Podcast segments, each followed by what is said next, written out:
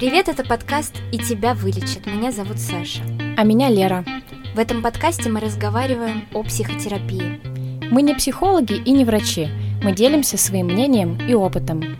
Хотите поговорить об этом? Всем привет, меня зовут Саша. Всем привет, а меня Лера. Сегодня мы решили по традиции, которой у нас никогда не было, подвести итоги года. Лера, сейчас задам тебе короткий вопрос. Давай. Как тебе этот год вообще? Противоречиво, если отвечать коротко.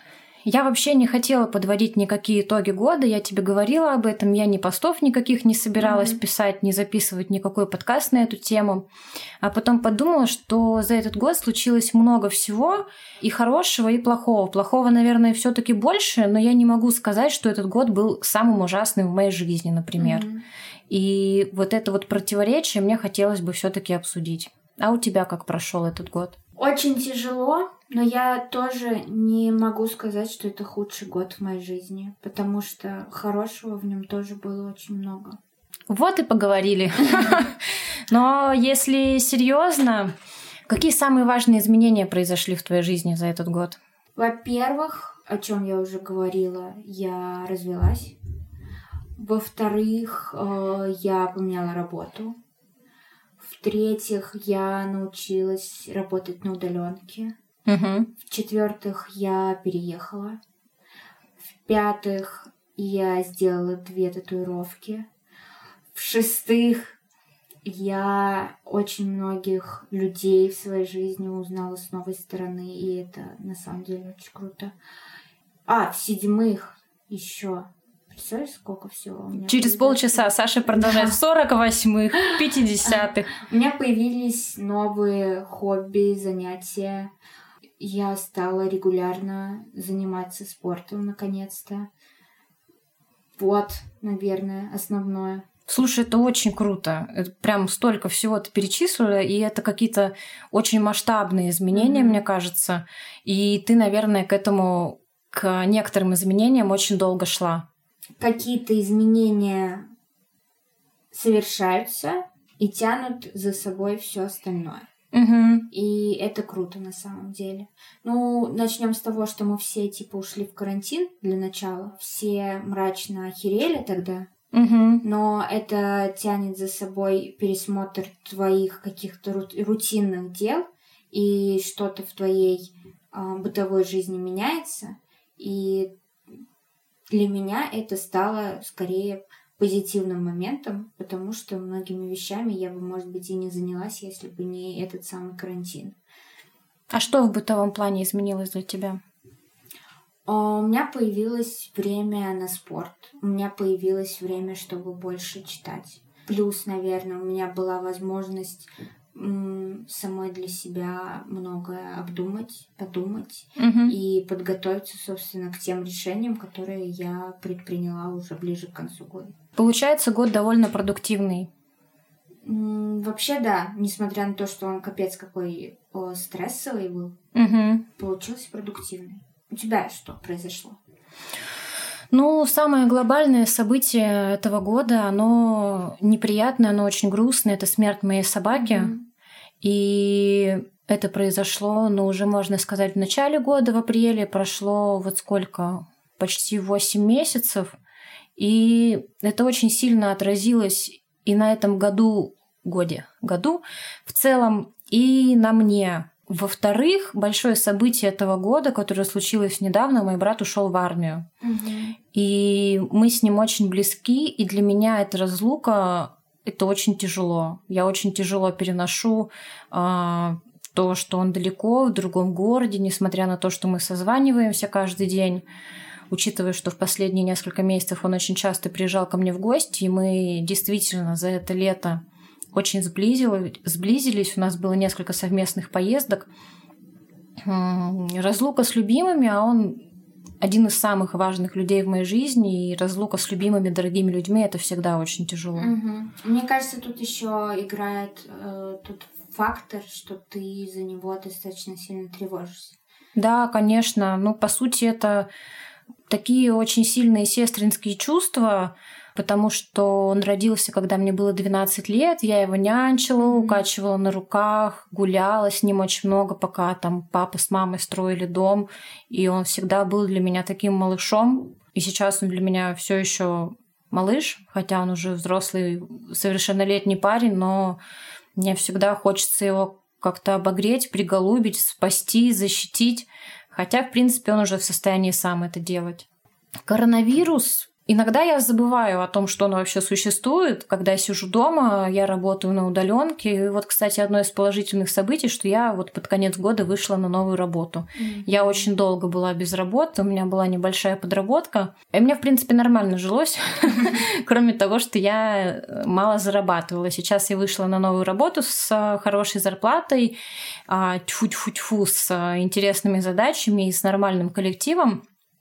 И это, конечно, повышает самоуважение mm-hmm. и какое-то твое достоинство перед самим собой, потому что я чувствую себя, это, возможно, стереотипы какую-то роль играют, но я чувствую себя важной, значимой. Самоактуализация. Да, и самореализация, наверное, mm-hmm. потому что я все-таки занимаюсь делом, которое мне нравится. Вот, это одно из положительных событий. А про корону, ну, я хожу в маске, я работаю на удаленке, я редко хожу в магазин, но больше всего меня начинает это пугать, когда я слышу какие-нибудь истории, как кто-то умер молодой, mm-hmm. особенно. И у меня тогда чуть ли не паника начинается, а я такой знатный ипохондрик, и это особенно сильно актуализировалось в этом году. И я боялась то рака, то инсульта, то межпозвоночной грыжи, то ВИЧ. Сдавала анализы, ходила там к врачу. И, короче, мне все это очень стрёмно, и когда я слышу вот эти вот страшные истории про корону, у меня тоже начинается паника. А ты не боишься заболеть? Нет, естественно, я боюсь. Я боюсь не в смысле, что это моя какая-то особенная тревога, которую я переживаю постоянно, а это такой совершенно рациональный страх, Угу. Что мне бы этого не хотелось, естественно.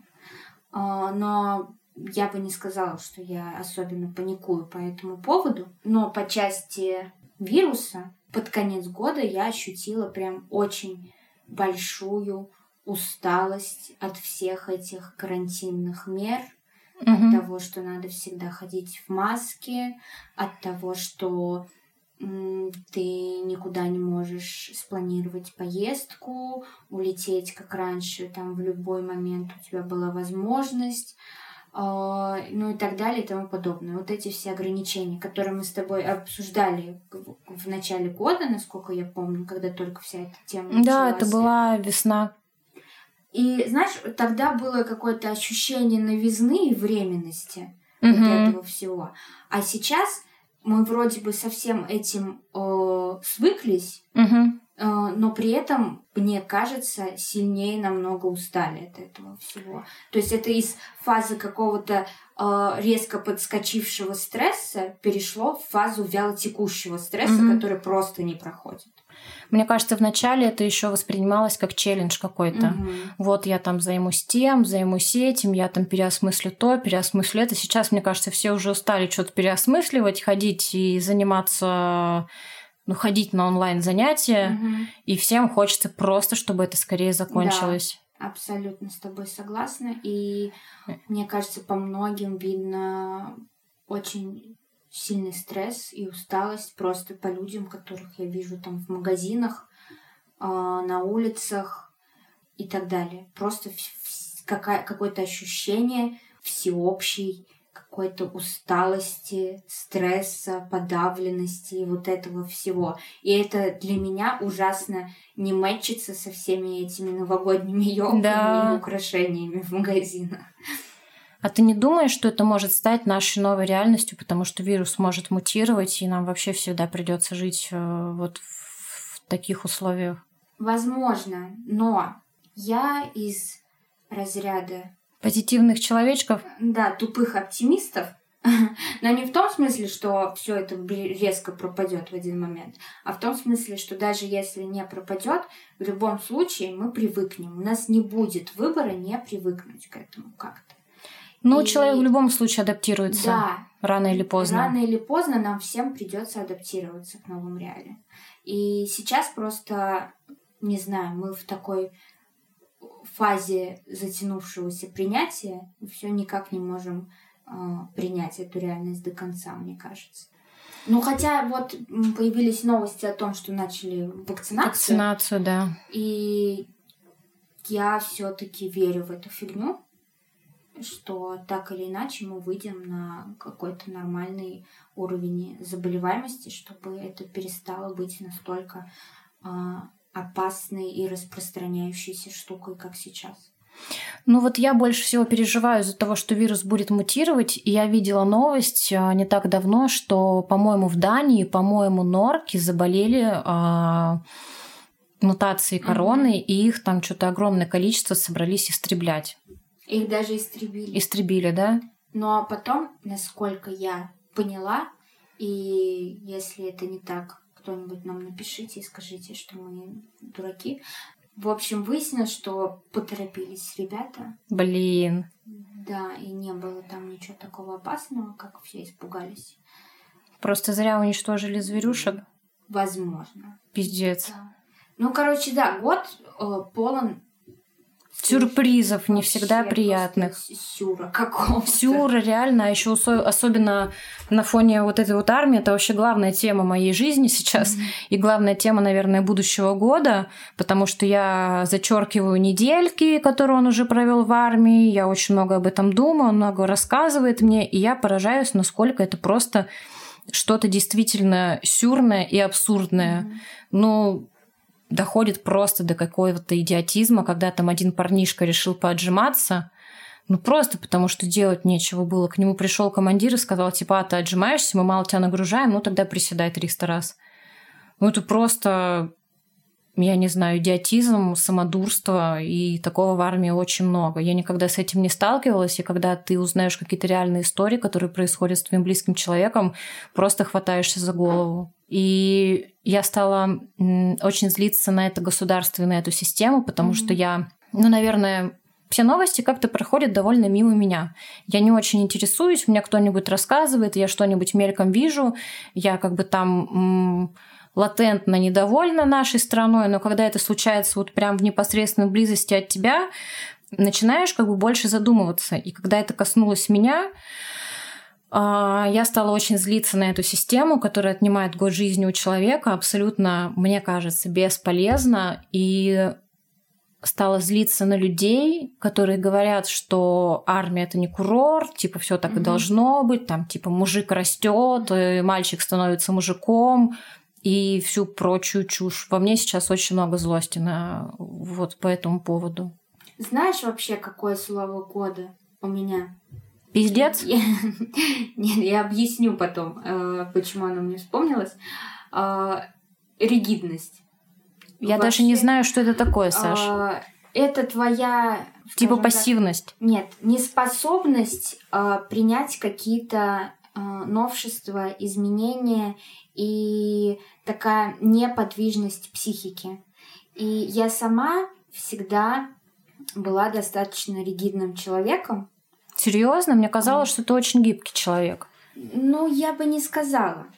Потому что как бы какие-то вещи, которые... Я бы не сказала, конечно, что я сто процентов там ригидная личность, да, типа как деды завещали, так я и живу. Mm-hmm. А, но в целом. И мне всегда вот эта способность преодолевать какую-то ригидность свою, она мне э, представляется очень крутой. И я к чему это говорю сейчас? И позитивное, и негативное я стараюсь э, расценивать в том числе и в этом смысле, что есть какие-то вещи, которые я однозначно воспринимаю как негативные, но смогу ли я так с ними научиться жить, что они для меня станут нейтральными, например. Mm-hmm. Или воспринимать их несколько в другой парадигме. Вот. И если говорить конкретно про армию и вот эти вот абсурдные а, занятия, на самом деле огромный смысл армии в том, чтобы человек просто делал, что ему говорят, mm-hmm. и не задавал лишних вопросов. Ячеечку такую вырастить удобную. А, нет, даже не вырастить. Просто ты потом, когда уходишь из армии, ты можешь, э, если ты ригидный человек, ты можешь вернуться в неригидный, вернее, э, вернуться в общество и перестроить себя так, что здесь я исполняю другую роль э, самостоятельного, взрослого, мыслящего человека. Но в армии э, чаще всего это тебе просто мешает. Мгм. И приходя в армию, ты э, как бы твоя спасительная способность на самом деле это просто осознать, ага, вот здесь вот годик будет так. Да. И я э, сейчас лучше лишний раз не думать о том, что я делаю какую-то хуйню, потому что я действительно делаю какую-то хуйню, но в этом как бы и весь смысл. Мгм. Вот так. Потому что в армии же самая большая проблема, наверное, будет, если все будут умные и, ни- и инициативные. Это а, как бы самый большой враг дисциплины. Мгм. Да, ты права. На тему ригидности хочу тебе сказать, что ну, у меня нет какого-то слова года. Ну, наверное, у меня есть страшное слово этого года смерть, которая, с Мгм. которой я впервые в жизни столкнулась вот так вот лицом к лицу. Но я стала менее ригидной, мне кажется. И по поводу того, что ты говорила о чем-то негативном, которое ты начинаешь воспринимать нейтрально, у меня случилось положительное событие вот буквально недавно.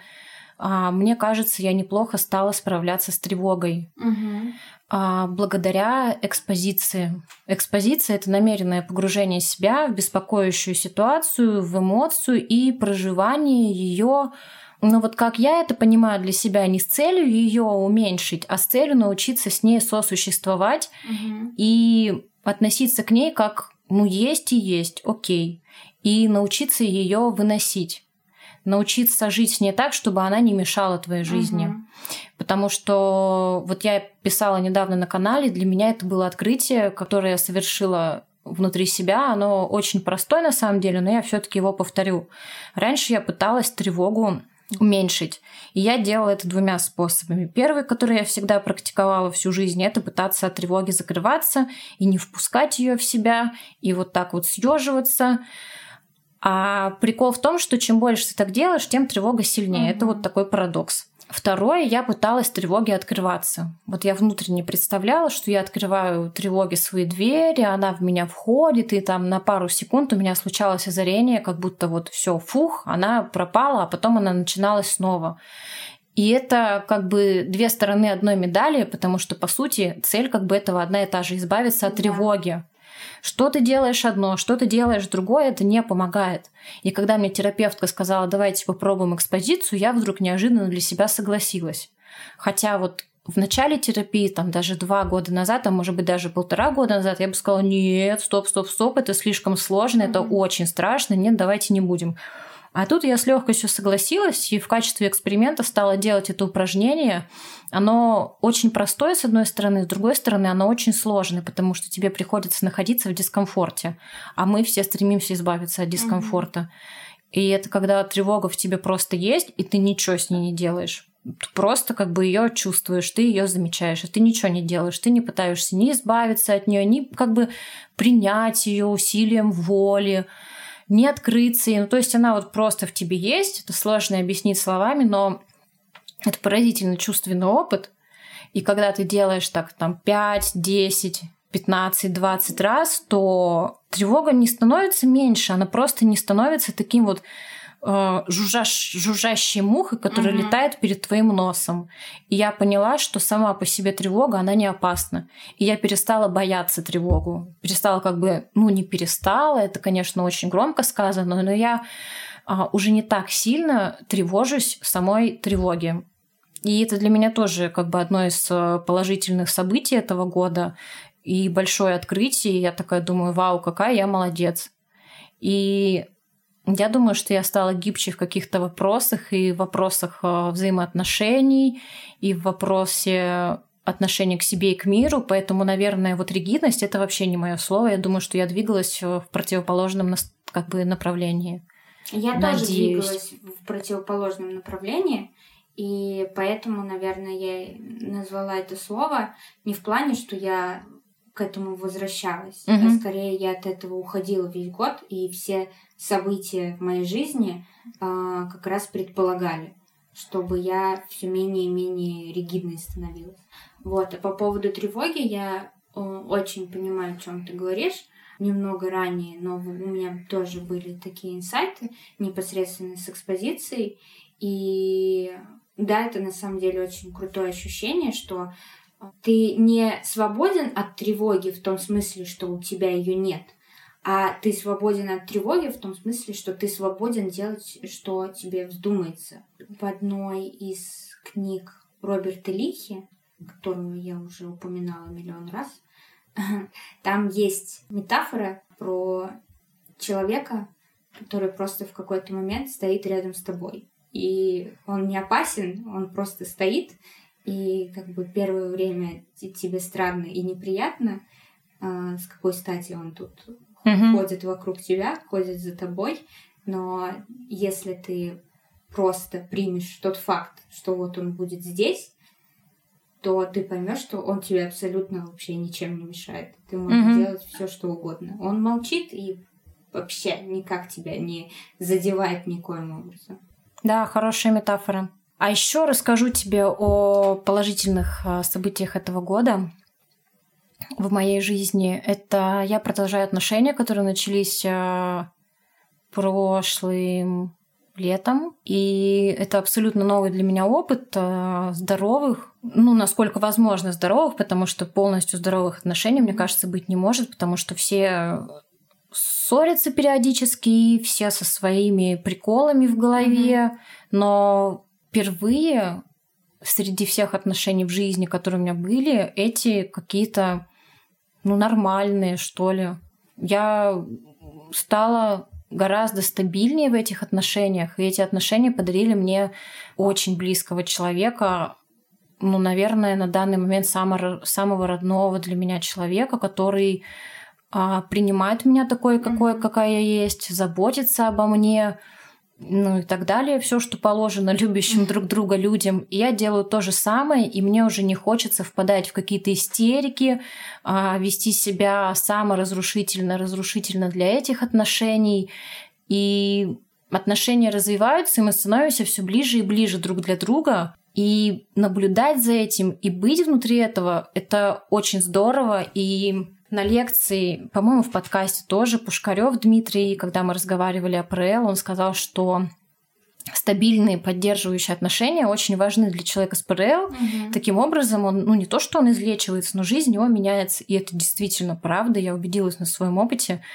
Вот, это тоже было такое вот важное ну, не событие какое-то одновременное, а то, что длилось на протяжении всего года. Угу. Ну, наверное, я все-таки развиваюсь э, в терапии, и мне кажется, она вышла сейчас на какой-то другой уровень, потому что раньше мы занимались э, диалектическо-поведенческой угу. терапией, и было больше поведенческих проблем, и мы как бы работали только на, ну не только, но в большинстве своем над ними. Сейчас мы занимаемся когнитивно-поведенческой терапией, мы больше разбираем мое мышление, и у меня возникает ощущение, что на терапии я что-то говорю, и тут же нахожу ответы на свои вопросы mm-hmm. сама. И это для меня большой прогресс. И терапевтка говорит, что действительно у нас терапия как-то стала какой-то другой. Вот. Но чем дольше ты в терапии, если у тебя хороший терапевт, если ты работаешь над собой, это, мне кажется, закономерный вполне прогресс. Но это все равно ну, стоит отметить как положительный фактор особенно учитывая, какой тяжелый был год. И вообще мы должны похвалить друг друга, что мы обе не совсем ебанулись к А возможно, даже наоборот. Да. Саш, ты вообще будущее свое планируешь? Вообще? Да. Планирую. А конкретно следующий год ты планируешь? Ты нет. загадываешь что-нибудь? Уже нет. Принимаешь неопределенность? Да, я в, некоторо... в некоторой растерянности угу. по поводу своих планов, а, по поводу того, что мне делать вообще со своей жизнью. Но я просто смирилась с тем, что это такой период. Что странно после всего того, что произошло вообще в мире и конкретно со мной, ожидать от себя э, каких-то конкретных заявлений, конкретных действий и так далее. Я поняла, что я действительно очень устала, я действительно очень много стресса пережила, и сейчас, ну, как сказала одна моя подруга, это нормально доползать до конца года улиточкой. Вот я смирилась со своим улиточным состоянием, и мне кажется, что это не так, чтобы особенно плохо, учитывая обстоятельства вокруг меня. Согласна. Ты планируешь свой следующий год? Ты знаешь, в этот раз нет, я не строю вообще никаких планов, но у меня другая причина. Раньше я планировала следующий год, я рисовала такие мейнд-мапы, угу. что я там сделаю то, и сделаю все, и вот это вот направление своей жизни буду развивать. А потом уже в начале Нового года я понимала, что я нихуя не делаю, и мне становилось так обидно, я так на себя злилась. И в этот раз я подумала, что я не буду ничего там рисовать, не буду загадывать, и пусть все идет, как оно идет. Да, я с тобой согласна. И знаешь, я сейчас подумала о том, что этому принятию неопределенности для меня лично сильно помогает осознание э, своих ценностей. То есть сейчас я намного лучше их осознаю, чем несколько лет назад. Угу. И я больше понимаю, что я за человек, что для меня действительно важно. И поэтому даже если у меня отсутствуют конкретные цели, договоренности и так далее, я все-таки не настолько э, теряюсь и плаваю в проруби. Я с тобой согласна абсолютно. У меня тоже такая же история, что я больше стала не на цели ориентироваться, а на ценности. Угу. Ну, то есть у нас с Элиной есть глобальная цель, там, например, копить на квартиру, там, заняться своим здоровьем, но эти цели связаны с ценностями, и ты понимаешь, что для меня квартира важна, чтобы чувствовать себя в безопасности. Угу. Мне важно мое здоровье, потому что я хочу долго жить и быть э, дееспособным человеком максимально долго, как это возможно. И все цели, они как-то соотносятся с ценностями, и ценности ты начинаешь лучше понимать, и это признак зрелости, угу. и вот тут я с тобой абсолютно согласна. В общем, э, последняя наша тирада была к тому, что если вы себя ощущаете уставшим, растерянным, апатичным и так далее к концу года, мы считаем, что это совершенно нормально. И вполне возможно, что надо просто дать себе побыть в этом состоянии, чтобы потом все прояснилось наконец-то. А еще я думаю, что все равно есть за что себя похвалить. Угу. Найдите это и похвалите себя. Да, как мы пять минут назад похвалили себя за то, что мы не ёбнулись.